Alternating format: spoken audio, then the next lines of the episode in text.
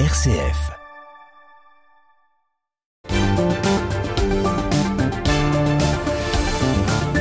Et c'est Raphaël Delacroix qui nous a rejoint. Bonsoir Raphaël. Bonsoir Thomas. L'épouvantable affaire Palmada, entre autres sujets, remise en question, une question juridique épineuse sur le bureau de la justice. Le bébé de six mois euh, qu'une des victimes de l'accident a perdu était-il né quand il a perdu la vie, Raphaël. Et eh oui, Thomas, la question est importante parce qu'elle va déterminer la peine qu'encourt Pierre Palmade et plus fondamentalement le statut du dit bébé. En effet, même si ce bébé n'avait vécu que quelques secondes hors du ventre de sa mère, il n'y aurait pas eu de doute. Mais quid du statut de cet enfant à six mois de grossesse mort in utero? Aujourd'hui, comme vous le savez, on peut pratiquer une interruption médicale de grossesse sans délai jusqu'au neuvième mois si l'enfant est atteint d'une malformation jugée grave. Autrement dit, un enfant mal formé ne bénéficie pas du statut d'être humain puisqu'on peut mettre fin à ses jours sans autre forme de procès.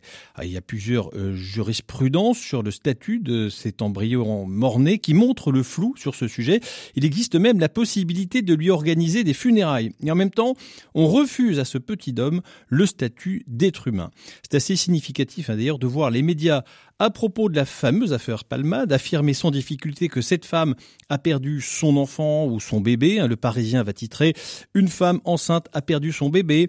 Euh, la dépêche va dire La femme qui a perdu son bébé, euh, euh, qui a perdu son bébé, espérait tomber enceinte depuis trois ans. France 3 parle également de l'enfant, Europe 1, Ouest France. Bref, personne n'a osé avoir la bassesse d'écrire qu'elle a perdu son fœtus ou son embryon. Et c'est normal parce que c'est bien d'un enfant qu'il s'agit. En parallèle, le Parlement travaille sur la constitutionnalisation du droit à l'avortement. Oui, c'est formidable de voir qu'en fonction de la situation, une même réalité peut susciter des prises de position différentes. Hein. Les mêmes qui vont s'émouvoir du récit tragique évoqué tout à l'heure pourront avec fureur défendre le droit d'éliminer cet être gênant qui va perdre soudain son statut de bébé au profit de celui d'embryon. On peut bien se demander quelle mouche a piqué les représentants de la nation de vouloir graver dans le marbre l'IVG qui, jusqu'à nouvel ordre, et je m'en désole d'ailleurs, n'est menacé en aucune manière.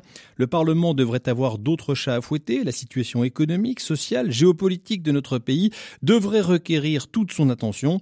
Mais non, outre le pitoyable spectacle en particulier donné par la France insoumise sur la réforme des retraites, nos dirigeants veulent faire avancer à grands pas la culture de mort avortement ici, euthanasie là, avec, soit dit en passant, ce fantastique système de la Convention citoyenne composé de gens qui ne représentent rien ni personne. Eh bien voilà le programme mortifère sur lequel travaille notre élite politique. Certains députés vont dans un même élan vociférer contre la corrida et la chasse à cour et en même temps défendre le droit à éliminer l'enfant à naître. Ces élus-là sont indignes de la fonction dont ils sont les titulaires. Ils devraient défendre la vie Or, ils promeuvent la mort.